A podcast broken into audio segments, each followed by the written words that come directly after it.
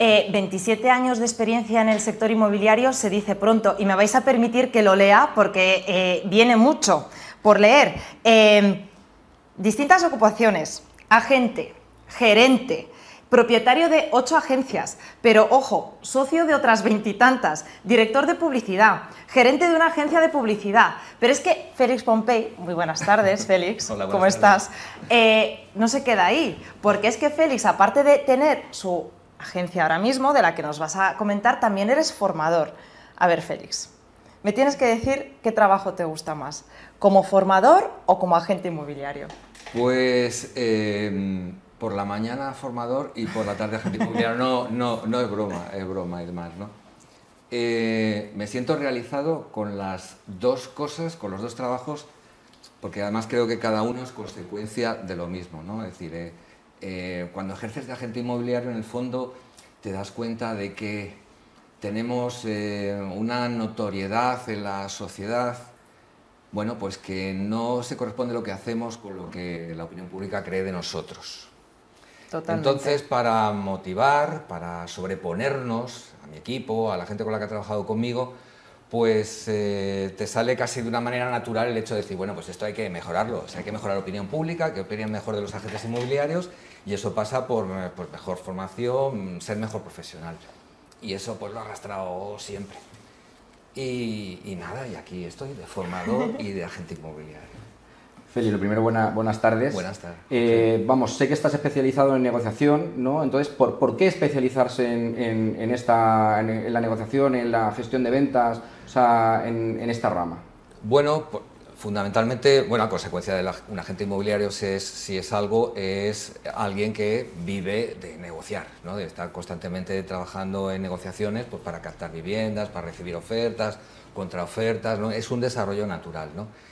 Y de alguna manera yo también había estudiado eh, eh, mi formación universitaria es de marketing y de publicidad.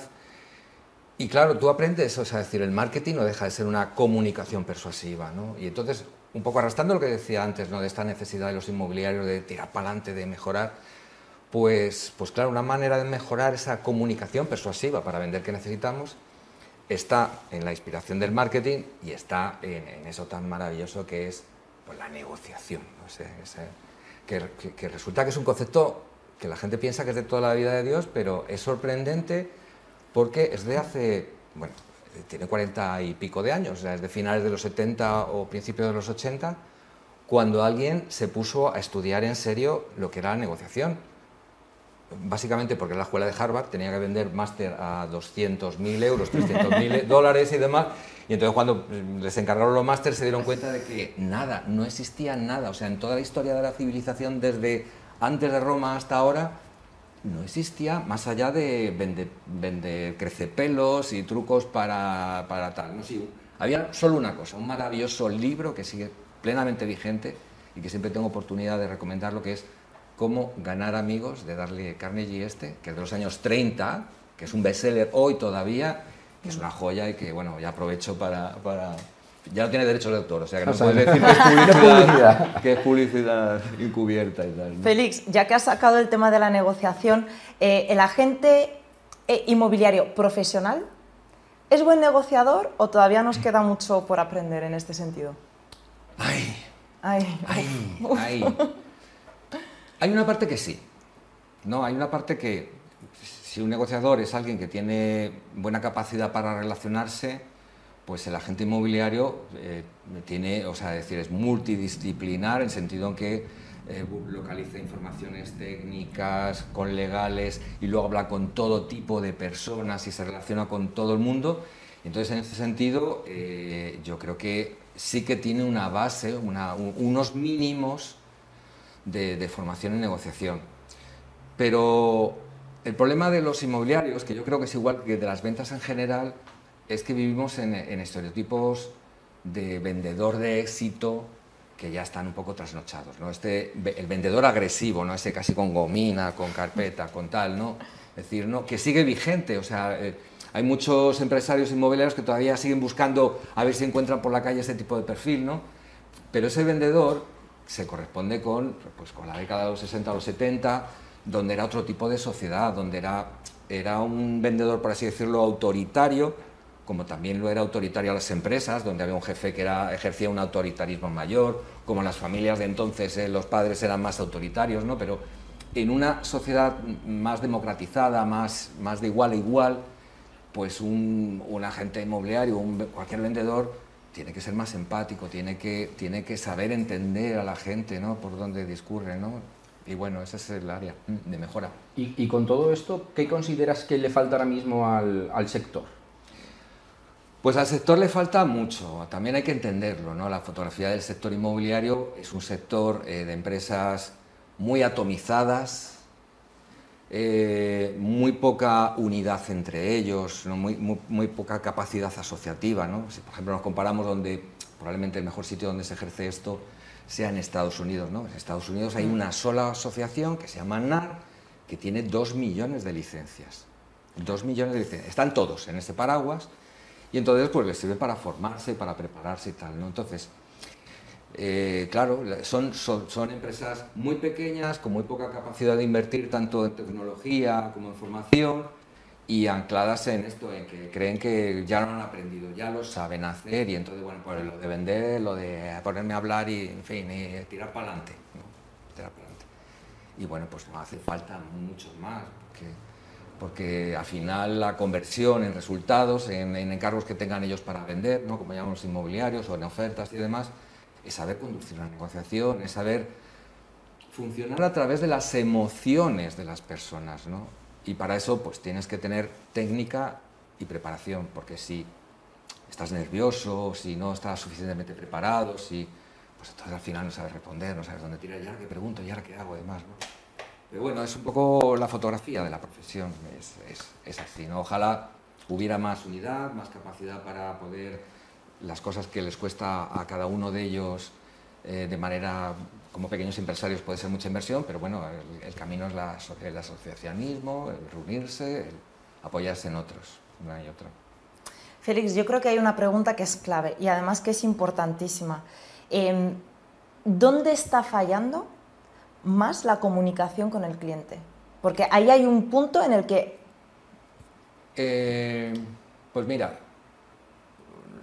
os doy un dato curioso. Eh, antes hablaba de la NAR. ¿no? La NAR, como tiene dos millones de asociados, tiene una capacidad económica brutal para hacer todo tipo de estudios. O sea, lo estudian todo, hacen encuestas. Además, los, los americanos ya sabéis que son muy de métricas, lo miden todo y tal. Entonces, fueron a encuestar a um, clientes que estaban especialmente satisfechos con su agente inmobiliario, o sea, que estaban muy satisfechos. ¿no? Y entonces fueron a ese, a ese, target y le preguntaban, bueno, pero aún así, ¿en qué aspectos podría haber mejorado tu experiencia cliente con tu agente inmobiliario? Y le ponían una serie de, cosas que podía haber mejorado y salió con destacadísimo comunicación. O sea, hubieran pedido, aún en experiencias positivas, hubieran he pedido mejor comunicación. Entonces, ¿cómo comunicamos los inmobiliarios? En fin, pues si pasamos por todas las fases de nuestro trabajo es cuando hacemos llamadas de captación, ¿no? Esta llamada que vemos un particular que vende y que le llamamos, ¿no? Que podría ser el primer, la primera comunicación que hacemos con ellos, ¿no? Bueno, pues al final es que contamos siempre la misma historia. Es que, hola, eh, sí, es usted Fermín, sí. Mire, es que tengo dos, tres clientes interesados por bienes. Es decir, claro, es decir, eh, un particular que pone su casa a la venta con las ilusiones, después de un proceso de dos años de vendo yo, vende la agencia, no vendo yo, me arreglo con mi mujer, hacemos la cita los martes, los jueves que tenemos tiempo y el sábado y tal, y entonces ponen el piso con la emoción de quien llegará, serán muchos jóvenes, viejos, mayores y tal. Ponen el piso en venta, 12 de la mañana, 24 llamadas de agencias inmobiliarias con el mismo rollo de comunicación pero no nos damos cuenta que hacemos muchísimo daño. Sí, el caso es que está bien, porque ahí tiene que ser, técnicamente es una comunicación con un gancho pues, para presentarse en su casa y vernos, ¿no? Pero hay que utilizar el mismo gancho. Que no hay más ganchos en la historia de la creación, es que hay montones de ganchos, pero estamos tal, ¿no? Luego a la hora de la captación, ¿no? por así decirlo, que es el momento clave, cumbre de un agente inmobiliario donde, donde trata de conseguir ese piso a la venta. Y yo creo que todos más o menos sabemos ligar o creemos que sabemos ligar. ¿no? Esto ya va. y, y, entonces, pues tú sabes que no puedes, ligando no puedes argumentar. No puedes decir, no, yo soy muy bueno, yo sé planchar, arreglo el baño. Eh, sería estúpido, ¿no? Sin embargo, cosas que sabemos o tenemos... Yo hago, en la formación utilizo mucho los ejemplos de first date, de ligar y demás. Para decir, si sabes que no lo puedes ir ligando, ¿por qué lo dices? ¿Por qué nada más que enseña músculo? No, soy la mejor agencia inmobiliaria 25 tal. ¿no? Entonces, respecto a la comunicación, eh, casi diría que son pocas las ocasiones donde, mm, en fin, que hay muchísima área de mejora, vamos, que será por tiempo. ¿Qué dirías tú, o, sea, o, cómo eh, aconsejarías para mejorar la técnica a un agente inmobiliario? O sea, ¿cómo se puede mejorar esa técnica? Pues mira, pues eh, diría formación, ¿no? Y la formación además es que, por suerte, en un mundo tan democratizado hay un montón de cosas que si no tienes dinero, es una empresa con pocos recursos, no puedes... En YouTube, en libros bestseller que valen menos de 10 euros, y 2, 3, 4, ¿no? Y sobre todo en el hecho de, de, tener, de tener esa ambición de, Mira, ahora dicen las técnicas modernas de, enseñanza que ya no basta con, con que la gente, con, con, que, con enseñar y que la gente aprenda, sino de imbuirles en el que quieran aprender, porque eso es lo que les va a hacer crecer, ¿no? El hecho de, si no una sesión formativa se queda en eso, en que tú montas un show, tal, se van cantando contentos, ya está, como si hubieran ido al teatro, ¿no? Pero eso no cala. Entonces hay que buscar que, que, ellos quieran aprender. Y ahora mismo hay un montón de información, también hay cierto, hay un montón de cantamañanas en todo ese tipo de... Pero bueno, saber seleccionar, saber mirar y, y encontrar, ¿no? Y, y, también, pues es casi un consejo estoico, ¿no? Es que todos los días cojan una acción que hayan hecho, comercial, una llamada a captación, una entrevista a captación, lo que sea, y que se hagan tres preguntas. Bueno, esto también sirve para la, vida personal, a nivel familiar, cualquier cosa, que es que elige esa acción y, se, plantea esto, es decir, ¿qué he hecho bien? ¿Qué he hecho mal? ¿Qué podría haber hecho diferente? ¿no? Y con eso, eh, pues creces exponencialmente, porque tampoco lo nuestro es neurocirugía, no es tan complicado, ¿no? Entonces, a medida de decir, yo estaba hablando con fulanito, ¿qué he hecho bien? Bueno, yo creo que aquí sí ¿Qué he hecho mal? Pues yo creo que me equivoqué. ¿Qué podía haber hecho diferente? Pues esto, ¿no? A poco que te hagas eso todos los días, al final tienes una progresión de crecimiento brutal y es súper barato, porque te lo haces a ti mismo y tal. Siguiendo, siguiendo esta línea, Félix, eh, bueno, hay muchísima rotación en nuestro sector. ¿Qué consejo le darías tú a los que están empezando? Pues que sean pacientes, o sea, eh, muchas veces estamos tanto tiempo, es decir, los inmobiliarios tenemos, una, tenemos muchas habilidades, ¿no? somos todoterreno, hacemos muchas cosas, hacemos cantidad de cosas por la sociedad que luego que no sabemos ni siquiera vender. ¿no? Y respecto a la gente joven, que es que entiendan que ayudamos a la gente. O sea, este trabajo consiste en ayudar especialmente a la gente. Entonces, que pregunten a compañeros suyos que llevan más tiempo cuando, por así decirlo, el momento clave nuestro, cumbre, el momento que es el día de la notaría, que es el día de felicitación, ¿no? Como esa gente, como los vendedores, los compradores, están agradecidos. Probablemente lo pudieran haber hecho sin ellos, pero hubiera sido diferente. Quién sabe, hubiera sido peor la oferta, más tiempo en el camino. Es decir, que hacemos un trabajo importante y que y además es muy creativo, porque si tratas de pensar que mi trabajo consiste en mejorar el resultado que ellos podrían conseguir, pues, bueno, es, ilusionante. Que sean pacientes, porque al principio esto bueno, es una siembra, ¿no? Se trata de conocer gente, que la gente te identifique, que sepa quién eres, lo que ofreces, y bueno, pues que, sigan esa línea de, de disfrutarlo. Feli, nos vamos un poquito de tiempo, pero brevemente, ¿qué, preparas para, para, el futuro? Ah, pues bueno, esto es, esto es como muy paletillo, ¿no? Pero estoy muy contento porque voy a Estados Unidos, me voy a Miami, ¿no? Como los cantantes y tal, que ya saltan de nivel. decir, ahora me voy a preparar porque me voy a Miami y porque voy a dar formación de los americanos a los americanos. Entonces, esto de ida y vuelta, ahora voy yo y os digo lo vuestro, pues nada, pues me ilusiona bastante.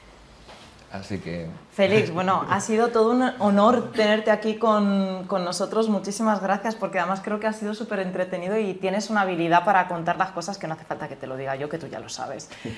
porque Muchas gracias a vosotros, me, salta, muy feliz aquí. Salta a la vista. Muchísimas gracias por acompañarnos y, esperamos volver a tenerte pronto. Yo desde luego al próximo curso tuyo voy, ¿eh? Porque me ha encantado. ¿A Miami? ¿Te vienes a Miami? que si me voy, cuando ayer. Bueno, gracias Félix. Eh, nosotros continuamos después de los mensajes de nuestros patrocinadores